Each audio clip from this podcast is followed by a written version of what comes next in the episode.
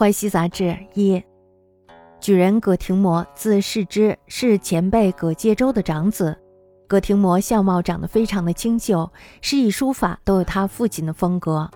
在他父亲的同辈人中，他唯独把我当做老师。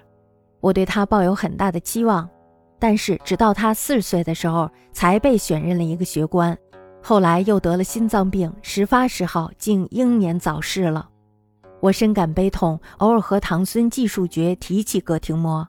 树觉说，在廷模去世之前，读书到深夜，偶然即景写了一句诗：“秋入幽窗灯暗淡。”下联还没有来得及写，忽然呢，就有一位朋友先连进来。廷模让座，告诉他这一句诗。那位朋友说：“你何不以‘魂归故里夜凄清’来对呢？”廷模吃惊地问：“你怎么说起鬼话来了？”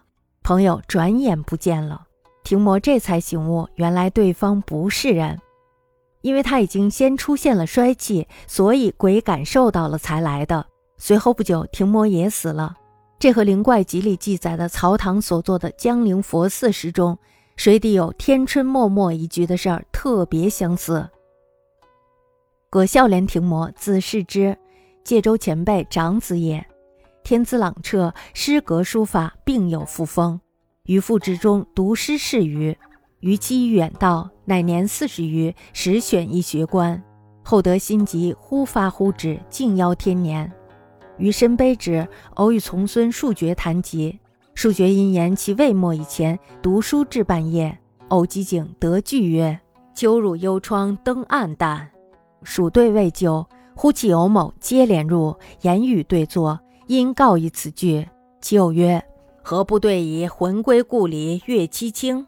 是之愕然曰：“君何作鬼语？”转瞬不见，乃悟其非人，盖衰气先见，鬼感衰气应之也。故视之不久亦下世。与灵怪集在曹堂江陵佛寺时，水底有天春脉脉一联事，颇相类。